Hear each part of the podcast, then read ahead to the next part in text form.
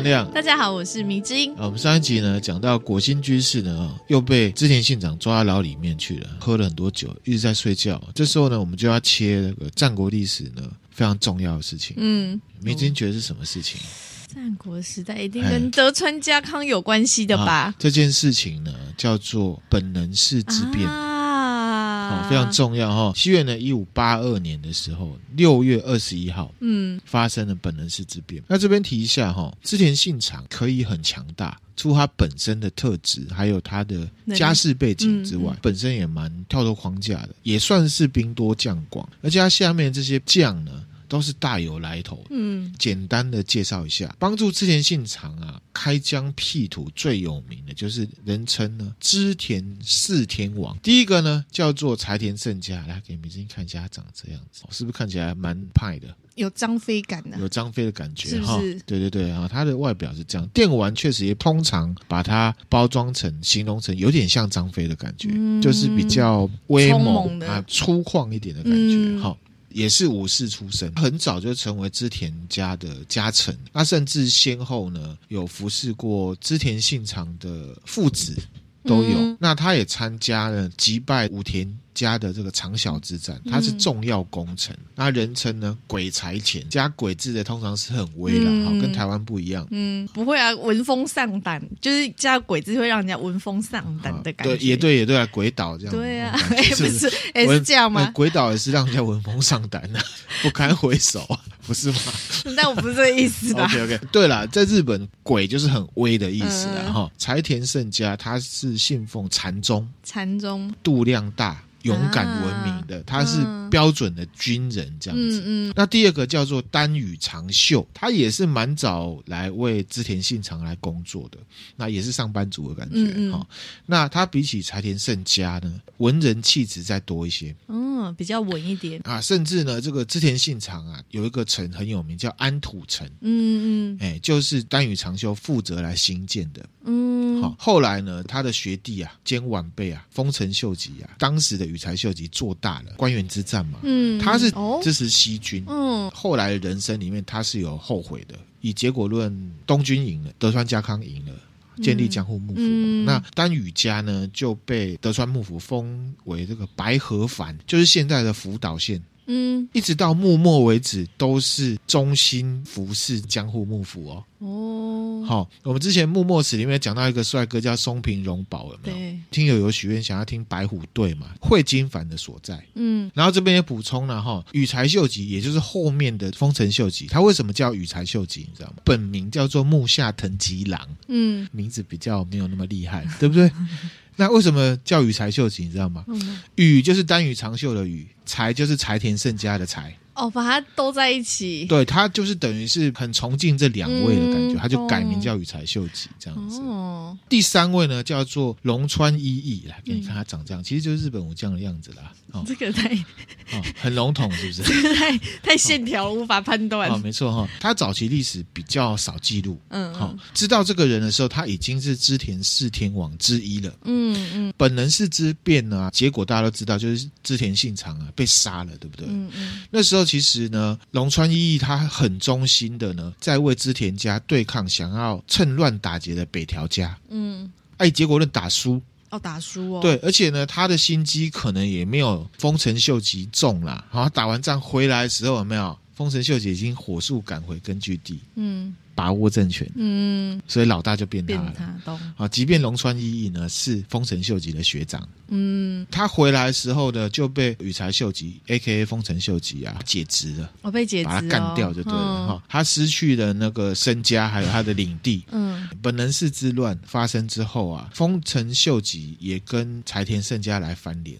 打仗，龙川一义呢跑去加入柴田胜家，嗯嗯、后来柴田打败了，他又回来丰臣秀吉这边。哦。后面的事业很不得已，丰臣也打压他，嗯，后来他就出家去了，干脆不玩了。对，这是第三个，嗯，第四个呢就是明治光秀。哦，明治光秀，对，这个很有名，这比较有名。给迷之音看一下，他是一个还蛮斯文的感觉，嗯、秀气秀气。织田信长还没有完全猛的时候，他是美浓国一个大名叫做斋藤道三的家臣，他本来是别人家的家臣。好，可是后来美浓国呢内乱，嗯，斋藤道三跟斋藤义隆互打，嗯，明治光秀他就到处去找工作，嗯，他最后呢是帮上一集提到足利义昭有没有？嗯嗯，工作，嗯，足利义昭他可以成为幕府的第十五代大将军，就是明治光秀跑去呢说服织田信长攻。足利义昭当大将军，等于是明治光秀帮他的主人谋出路的感觉。嗯、后来呢，明治光秀就以足利义昭幕僚的身份呢，嗯、来帮织田信长工作。嗯，后来织田信长放逐了足利义昭嘛，结束了四町幕府，对，不对？嗯、明治光秀就直接成为了织田信长的家臣。嗯，而且他成为城主。家臣跟城主不一样，不一样。家臣是你要跟着我，我还是你的老板；城主就是我让你出去开分公司了。嗯嗯嗯，你是某个集团的营运长的感觉。丹波龟山城的城主、嗯、是现在京都的。丹波龟山氏，嗯、那这四位呢，就是织田四天王。因为呢，织田信长死了之后，整晚捧走的是丰臣秀吉嘛，对，所以历史上又在四天王啊之外再加一个当时的羽柴秀吉，就称为织田五大将这样子。四加一就加一，四加一，四加一就变成了五大将这样子哈。嗯、OK，好，那回到故事的本体。我们要讲本能寺之乱嘛？对啊，我讲一下前面的过程。西元一五八二年的时候啊，嗯、长筱之战打完了，嗯、武田家已经灭亡了。织田信长的眼中只剩下一些比较强的势力，比方说北条家、上杉家，就是上杉谦信，相传他是女生的那个，嗯嗯，还有毛利家，这些势力是比较棘手的。嗯，他对这些势力的战争也都蛮顺利的。也就是说，在那个时间点的时候，日本即将在织田信长的势力之下统一，嗯、即将。嗯，在这个状况之下，织田信长呢，他召见了哈跟武田胜赖啊打仗，而且得到胜利的德川家康到安土城里面来。见面，嗯，哦，他是重要工程嘛，德川家康。嗯，之前那个战争本子有讲到，德川家康呢，在织田信长接受包围网的时候，有没有帮织田信长呢吃下了很多败仗？嗯嗯，织田信长就要见这个德川家康。因为是重要的工程，所以呢，织田信长本来是派呢明智光秀负责接待这个大咖人物。嗯，突然间呢，明智光秀被支开了，让他去支援还在前线作战的什么羽柴秀吉。嗯，羽柴秀吉他打仗卡住了，就对了。织田信长就说啊，你先不用接待了，你去打仗。他。这时候呢，明智光秀他就回到自己的丹波龟山城，准备即将要出阵。嗯、出阵之前呢，就是西元的一五八二年五月十七号，明智光秀啊开了一个和歌会。嗯，呃，席间呢，明智光秀他就朗诵了他自己创作的和歌。Toki wa ima, ame ga kudashiru。Toki 是时间。嘛，就是说现在的意思，现在，现在要要下雨了，对不对？嗯、其实这个意思哈。那其实时呢是念成 Toki，嗯，也可以念成什么？土岐，土岐呢是一个姓，是明智家的本姓。嗯，土岐的祖先其实是平安时代的斩鬼大将呢，源赖光，他是源赖光的后代。阿美嘎库达西鲁，库达西鲁嘛，嗯，在那时候也可以解读成呢，要拿下天下。和歌就是说现在要下雨，可是也可以把它翻译成土岐家现在要拿下天下。哦。哇，双关呢！就告诉他下面的这些人，他准备这么做。嗯，那刚刚讲到土岐嘛，这个的祖先是平安时代的斩鬼大将，对不对？嗯，那就可以知道呢。我们之前有一个卡普空的游戏啊，很多听友都有玩过，叫做《鬼舞者》。嗯嗯，好，《鬼舞者》呢，他是用金城武的脸，对，对，对，对不对？主角叫做什么？明智卓玛介。嗯，他也在斩鬼啊，因为呢，明智卓玛介跟明智光秀一样，都是源赖光的后代。后代源赖光就是。平安时代专门斩鬼的，嗯嗯。那岔题一下，斗之士，谁是明智卓马介？也是有这一号人物，是不是？历史上存在，哦、真实存在的哈。哦、这个是浮世绘画的明智卓马介，也是蛮威的，然后蛮帅气的。其实他本名呢叫做明智秀满。嗯，不是我们亲人里面哪个亲人的名字，通常是姐妹嘛。对，姐姐叫秀满，啊妹妹叫秀美，秀万个秀丽啊，啊秀满。那姓的话呢，就有两种说法，也就是说，其实明治卓玛介他的出身有两种，一种是说他本姓三宅啦，嗯，三宅一生的三宅，那他是因为娶了明治光秀的女儿啊，所以呢改姓明智。那另外一种说法是说，他跟明治光秀是表兄弟。嗯，鬼武者的设定就是表兄弟，因为这样子名字卓玛界才有源赖光的血统，嗯，才有办法斩鬼嘛。哈，卓玛界其实算是外号，是出于呢一本书叫做《信长公记》。嗯，这本书呢是蛮写实的哦。这本书的作者是织田信长麾下另外一位家臣，叫做太田牛一写的。嗯，里面呢用外号的方式来称明治秀满为明治卓玛介哦。也有人说是明治卓玛柱，因为念法是一样的。嗯、对，对，没错哈。回到真实的历史哈，总之呢，明治秀满或者是明治卓玛介，真实的历史里面，他就是明治光秀的重要干部。啊，至于说他是明治光秀的女婿还是表弟，在还没有完全确定之前呢，大家自己挑一个喜欢的。嗯，那斗智是结束。好，回来刚刚讲到明治光秀他在和歌会里面讲的那句。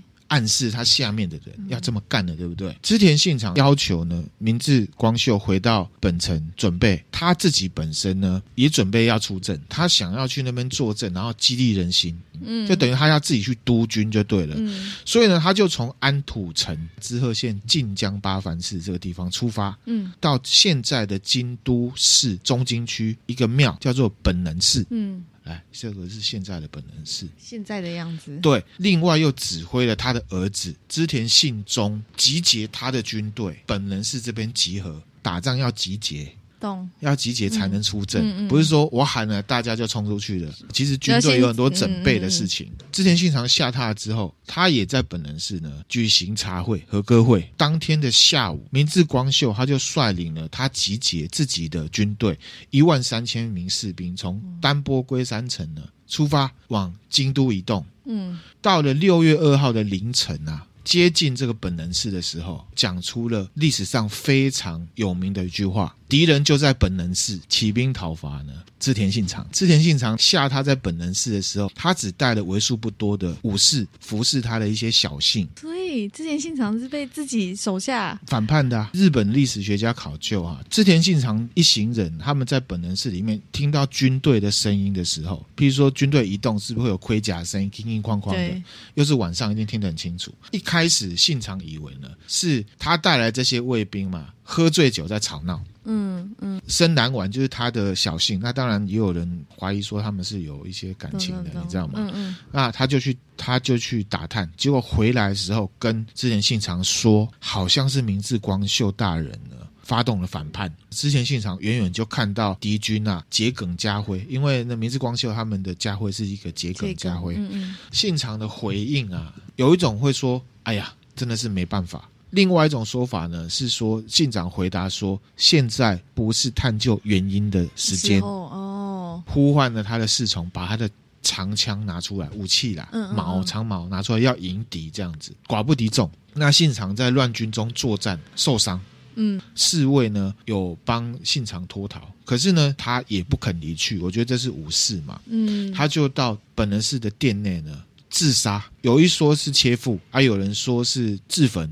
嗯啊，有人说是负伤死亡这样子。嗯嗯、那根据史料啊，当时在距离本人是两百公尺外有一个外国的教堂，里面有一个传教士叫做路易斯·佛洛伊斯的。他的文件里面讲到，他有看到信长啊从侧门亲自用弓箭啊射杀明治光秀的士兵，就是他还蛮武勇的，就对了。他不是说有人来杀他就赶快跑，他是那种很懦弱的老板，他是真的很厉害，自己可以打的。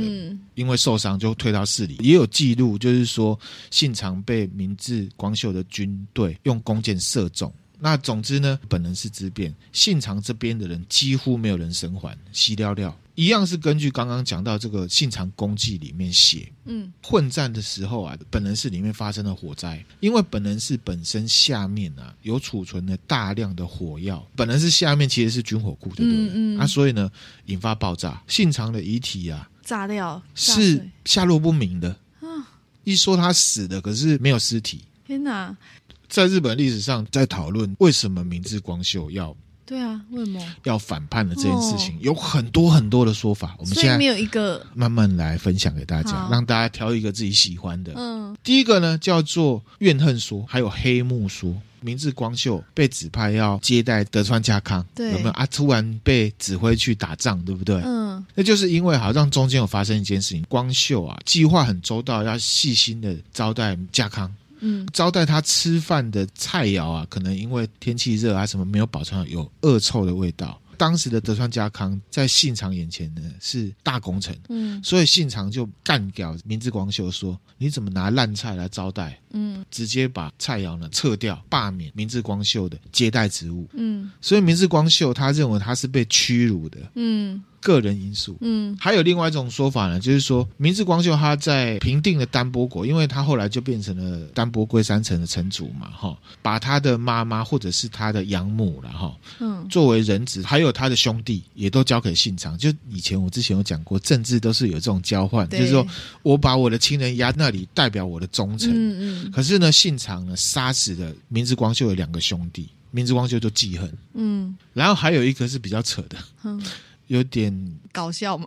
不是搞笑，就是说哈，第一集给你看的那个画像是他年轻的时候，嗯嗯，他后来呃当城主的时候，他是光头，嗯，信长啊常常会取笑明智光秀，说你这个光头佬，甚至之前在讨伐武田家的时候啊，明智光秀有因为失言讲了信长呢不喜欢听的话，不，中听的话，对，那信长呢就命令森兰丸啊拿扇子打明智光秀的光头。嗯，对明治光秀来讲，我是城主，你是侍从而已。你是侍从，然后呢，嗯、主子却这样子羞辱他。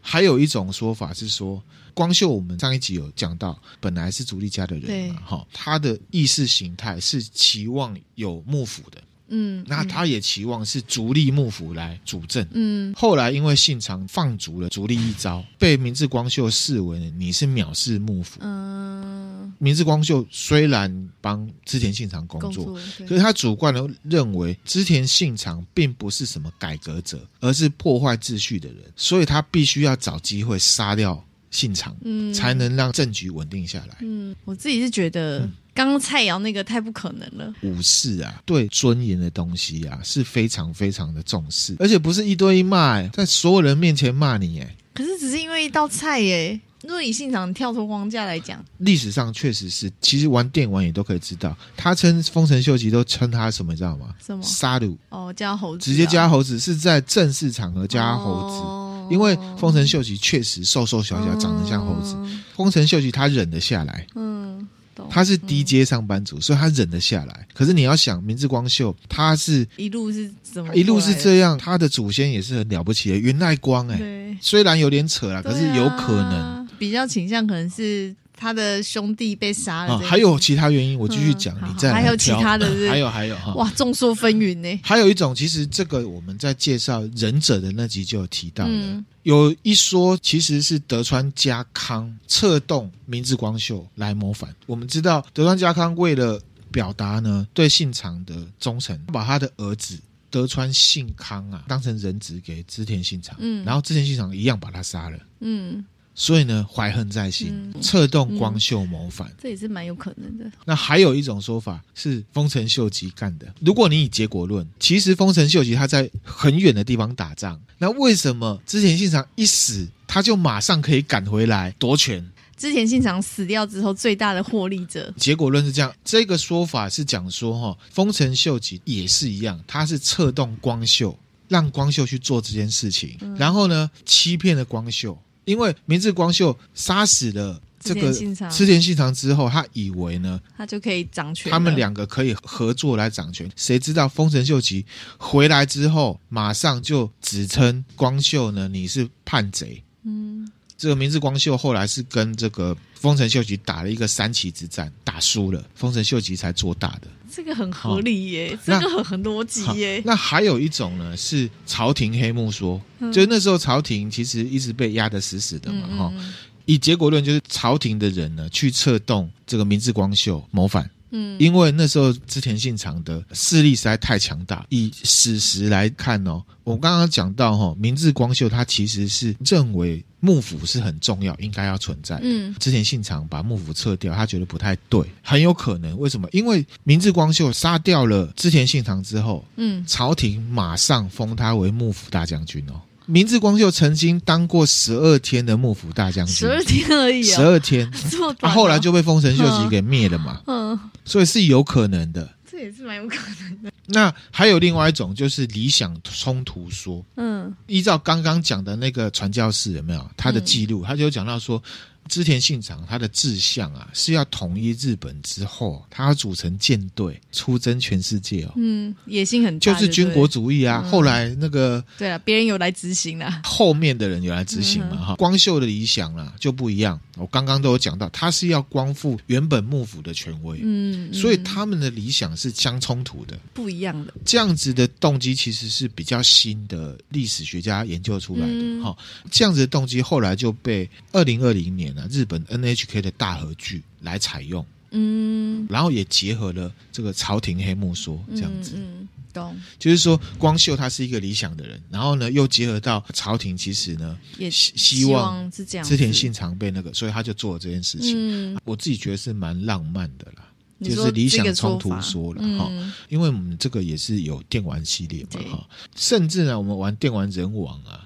这个玩家就会知道哈，一代或甚至二代好像也有出现哈，有一个和尚叫做天海和尚，来给你看一下，这个也是真实存在的人物。嗯在人王里面的设定是说，明治光秀啊，他被他不是杀掉了织田信长吗？嗯，然后丰臣秀吉再把他讨伐掉，对不对？嗯、其实他没有死，他逃亡了，化身为这一位天海和尚。和尚这位天海和尚后来呢，跑去帮德川家康建立了江户幕府。反丰臣秀吉，历史上确实这位天海和尚，他也是德川家康可以建立德川幕府宗教力量的来源，这是真实的。所以，他到底是不是明治光秀？电玩里面的包装是说，结合我刚刚讲的这个理想冲突说，就是说，电玩里面的这个天海和尚，他有承认他是明治光秀，然后他为什么要反叛，背负这种骂名呢？因为织田信长都自称自己是第六天魔王了，四处发起战争。电玩里面的这个天海和尚 （A.K.A. 明智光秀）认为必须要讨伐织田信长，才能阻止老百姓这种民不聊生，还有战争继续发生。懂懂、嗯，很理想化，嗯，很浪漫的说法。所以呢，电玩人王里面这个设定也不是制作团队乱扯的，是历史上也有这样的说法。历史上有人真的认为天海和尚。就是明治光，就是明治光秀哈，有一些证据分享给大家。好，明治光秀啊，常常被笑是光头嘛。我刚刚有讲，哈，那天海和尚是和尚，当然是光头。光头对啊，当然这是我自己讲的。嗯，接下来就是真实的历史考究，是有历史学家这样认为哈。相传在三旗之战，就是丰臣跟明治的决战当中啊，光秀看到快要打输了，早就离开了，他没有被杀，就改姓。叫做呢南光坊天海，他确实呢跑去帮德川家康推翻呢丰臣秀吉，嗯，这样子的说法是有根据的。第一个是说，明知我们有去过日光的东照宫，对，东照宫啊，它那边其实有很多的雕像，嗯，里面有一个雕像呢是穿着明治加桔梗纹的明治武将的雕像。啊。照历史说法说，明治光秀早就已经死了。德川家康可以建立，其实跟明治光秀是没有连接。嗯、可是，在那个东照宫里面，却有一个穿着明治加桔梗纹的明治武将雕像在那里，可以连接。嗯、而且，事实上，天海和尚确实就是帮德川家康来建立德川幕府，所以这样就有一个连接。然后还有就是说，天海和尚啊，他的庙日光三轮光寺这个地方，嗯，它旁边有一个瀑布啊。被取名叫做明治平瀑布，嗯，啊，很奇怪，为什么这个明治平为什么会有明治这跑出来呢？嗯、对不对？再来是说德川家康的儿子，嗯，叫做呢明治秀忠，还有另外一个儿子叫什么？德川家光，因为他是第三代的幕府将军，嗯嗯，秀跟光呢就是明治光秀的秀跟光，可能德川家康认为明治光秀以隐身的身份呢协助他建立德川幕府是非常重要的，所以他儿子。就各自都有他的名字，还有一个历史记载啊，这个明治光秀他是死于一五八二年，就是他反叛后没多久，其实就死掉了。我们斗内这个庙啊，不是上面这个东西是谁斗内的，对，都会写谁捐献这样。比如山啊，长寿院旁边有一个石灯，这个石灯呢是西元一六一五年，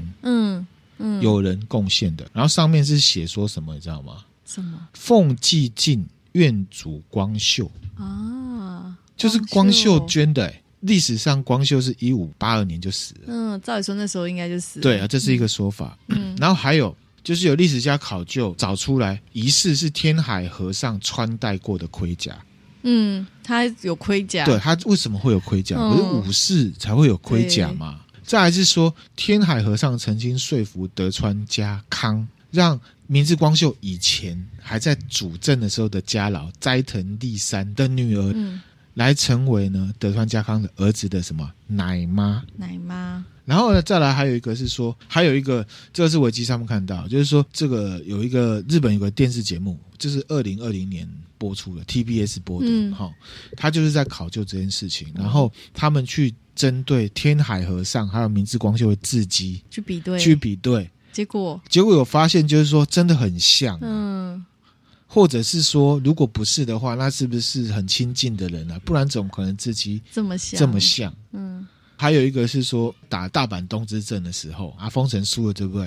天海和尚啊，他在中间，他是坚持对丰臣家采取赶尽杀绝的做法。嗯。说你一颗和尚怎么那么狠，一定有仇恨。嗯。然后如果又结合说啊，如果你是明智光秀的话，就可以，他就很兜了起来哈。可是，一样，我刚刚讲的这些东西都会有反面意见。比方说，有人会认为说啊，桔梗纹又不是只有明智光秀用，只要是这个源赖光的后代家世出身的很多武将都会用，啊，只是说颜色不一样。嗯、德川家康的东照宫里面有这个桔梗纹的雕像，其实。也不一定是明治光秀，对，有人是这样说。那、嗯、还有说德川秀忠的秀是来自于丰臣秀吉啦，根本就不是来自于、嗯、啊明治光秀啦。哈。也有人说啊，天海有盔甲其实没什么了不起的，因为他都是这个政治和尚了，所以呢，有人就考究说天海和尚是生兵啊。也有人说啊，比瑞山那个石碑啊，可能是后世伪造的啦，或者是说我斗内我用明治光秀不行吗？也可以哈，这种感觉可以啦。TBS 那节目啊，也是有人讲，就是说其实整体来讲，它的内容并没有很斩钉截铁的说是不是一些很相同。嗯、日本节目通常都很保守嘛，对啊，好是啊，就是这样子哈。好，那呃，这个就是呢。本能寺之变，本能寺之变跟明智光秀，嗯，哎，明星觉得怎么样？四天王怎么会直接来反叛？这确确实是很对我而言，我觉得是一个还蛮突然的一个转折。只有明智光秀是反叛的，啊，对，就就我说他本来是他四天王，然后陪他一起打江山。可是有个告诉我们呢，啊，当主管老板的哈，做事情不要太狂，对，不要得罪小人。我知道在日本历史里面，很多人不会把明智光秀。称为什么小人呐、啊？我只是举例，就是说你不要无形之中去得罪人，这样子。嗯，不管是谁都一样啦。去织田信长历史上面来讲，虽然说他很跳脱框架，可是他成为霸王之后，他对下属的讲话其实也是很粗啊，很狂，嗯嗯，懂，很就是有一点，有点感觉上，感觉上是有点不尊重人，看不起人的感觉嘛。嗯、那我们就回来哈。嗯、其实呢，刚刚岔题的时候就知道了嘛，哈。西元一五八二年，丰臣秀吉啊。打着接班人的旗号，嗯，讨伐了明治光秀。嗯，历史上面呢、啊、的说法是说，如果假设啊、呃、有有一派是认为明治光秀那时候就死了，那他怎么死法？就是他打输，他逃亡，他跑去农家里面被农民杀掉了。嗯，我刚刚也有讲到，其实明治光秀有当过十二天的对幕府大将军，对，对不对？嗯、就是在明治光秀当幕府大将军统治京都的这段时间呐、啊，嗯，他就发现，哎，信长的老李啊。怎么会有一个果心居士啊？哇，果心居士在这边出现了，是不是？对啊，果心居士就来了哈、哦。我们是要讲果心居士嘛？对对对，睡了十天。那果心居士跟松永久秀还有之前现场互动嘛？他现在呢要跟明治光秀来互动啊？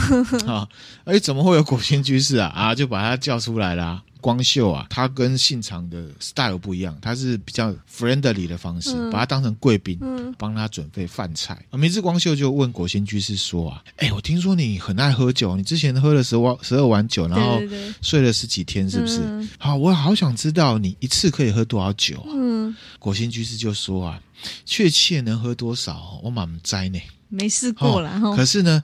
酒意这涌上来的时候啊，我就知道我不能再喝了。嗯，哦，他讲了一个屁话。对啊，那这时候明智光秀就命令他的下属摆了大酒杯。嗯，跟这个奴仆讲说，只要国兴居士你喝得下哈，一直给他倒酒就对了。糯米后台，嗯嗯，喝到饱。那这时候呢，国兴居士他接连就喝了十几杯酒，甚至更多，啊，就喝光光了嘛。嗯，所有人呢又惊呆了，酒量怎么这么好啊？这样子这么能喝？那明治光秀就说：“哎呀，你喝够了吗，先生？”果心居士就说：“嗯，我喝够了，很感谢了您的款待。”嗯，好、哦，那为了报答你的招待嘛，我来表演一个魔术哦，幻术给你看哦，余兴节目。对，然后他就指着呢一幅画上面呢还有一个晋江八景画风景画屏风的画，那所有人都看了那个屏风这样子。这图我再分享给大家哈。话说有一个船夫正在琵琶湖的远处划船，嗯嗯，比例很小，小小的就好像远方这样子。嗯、这时候果心居士啊念念有词，好像在念这个咒语一样。朝着船的方向呢招手，在场人就看到画里面啊，那个远远的船呢，哦、就一直越来越近，一直一直一直开过来，一直开过来，一不断不断的扩大。那个船夫的脸已经看得很清楚，哦、已经快要接近在场人的这个眼前。突然间呢、啊，这个湖水像是泛滥一样，湖水呢从画里面满出来，结果那个喝酒的会场都是水。当水呢淹过膝盖的时候，所有人呢、啊、惊呆了，都怕那个袜子被弄湿嘛。你知道袜子弄湿很烦呢、欸，嗯、哦，确实惊呆了。这个里面这个船啊，从屏风里面滑出来，变成一艘真正的渔船，还听得到划桨“哐哐”撞到这个船的声音。屋里面的水一直上涨嘛，一直淹到人们的腰部了。这时候呢，船划向国兴居士，国兴居士上船，船转头迅速的划回画里面。所以果心居士就跟着回到画里面，然后呢，屋里面的水位就噗下降。嗯，好神奇。然后大家回过神的时候，屋子干掉。嗯，然后再看那个画，就看到那个船有没有一直一直往前面滑，越来越小，越来越小，然后变成一个小点，消失了。嗯、果心居士就消失在日本的所有人的面前了。嗯。怎么样？好酷哦！我觉得这个很厉害，很厉害哈！这是魔术哎，这是魔术哈。那这一集呢，我们就先讲到这边。哼，还有下一集，你知道吗？下一集会是丰臣秀吉跟果心居士的互动。嗯，好，分享给大家。还没之前觉得怎么样？哇，果心居士这样子跟很多很厉害的角色互动，而且还耍了这些人哦。对啊，这个很厉害耶！好，希望大家听得愉快哈。那我们来回复 Apple Podcast 的听友的留言。好。W U S H U A N 五二，嗨，你好，然后给我们五星啊，哈、嗯，只能给五颗星。他说呢，那那样说话的语气层次拿捏的很适当。他说听的过程里面呢，即便是说跟他本身的意见是相左的、不一样的啦，嗯嗯，还是很能让人呢至少愿意可以接受。哦，我觉得很好。另一面的看法是说啊，那那样条理还有叙事，还有迷之音的矫情搭配的刚刚好，很棒。哎，我觉得。哎，这个我不晓得，这个是骂人还是怎么样，我不太清楚哈。跟大家分享哈，我们从来都没有在 NG 的，嗯，我们都是真性情。那你觉得他矫情，我只能觉得你已经有点冤枉。也不知道他矫情的意思是，对，我不知道你矫情的意思是什么 哈。那他给我们五星啊，可是你骂我老婆矫情，我自己是很难跟你说谢谢哈。那下一则呢，五星。叫做拉扑拉扑小鸭妹的爹，感觉很可爱的哈，蛮可爱。他说十星奉上啦，谢谢谢谢哈。他说超棒的节目哈，他说一直听一直听啊，听不停。定期呢要那哥跟迷妹的吹捧，谢谢你。他说注意看哦，他说这是十颗星星，按十颗哦，啊对，按超过一排的这样子哈，很感谢这位听友哈。那我自己觉得，其实以矫情这件事情来讲了哈，哦、我们是做节目的人，嗯、我们都可以接受大家的批评。嗯嗯。可是呢，我还是一样回到很久以前迷之音被骂的那一次。你不要再 remind 大家那一集，就是那个放纵事故那个哈。如果你可以指得出具体它是怎么样，嗯，哪里你觉得需要改进？我觉得我都会接受，嗯，可是如果没有这一块的话，负面的词汇对我来讲就是谩骂。我从来不会去谩骂任何人。如果你被我认知为谩骂，其实我是没有办法尊重你。我只能说，因为我们做节目，我们可以接受人家的批评。对。可是呢，我不会因为你说名字矫情，我就会要求他改变什么，因为这个才叫矫情。哦。嗯，有道理哦。我从来都没有要求迷之音说，哦，你你要当一个什么？其实以前的例子都举过了哈。我其实还是很担心、很在意，因为迷之音对这样的这样讲法哈，我自己比较担心啊。因为因为哈，这个是骂，就是我不会说，因为你给我五星哈，你骂我啊，我就谢谢你。其实不会。嗯。啊，也许他的矫情跟我们的想的矫情是不一样的意思，我只能这样、哦。这个给我很大的问号、嗯、我查我查了很多字典，矫情一般都是骂人的。哦，好吧、哦，不知道，就是可能这位听友如果觉得我误会了，可以来跟我说矫情在哪？哪里矫情？如果真的有，那我们来检讨。嗯，可是如果没有的话呢？我觉得这样讲人家，我觉得有点可惜啦。嗯，譬如说，我觉得你骂我，然后又给我五颗星，其实蛮矫情的。那你会不会觉得很爽呢？我不太懂。感谢呢，听我们的节目还给我们鼓励的，嗯嗯，好，希望大家听得愉快。对，还有下一集，还有下一集，谢谢大家，拜拜，拜拜，火星居士啊。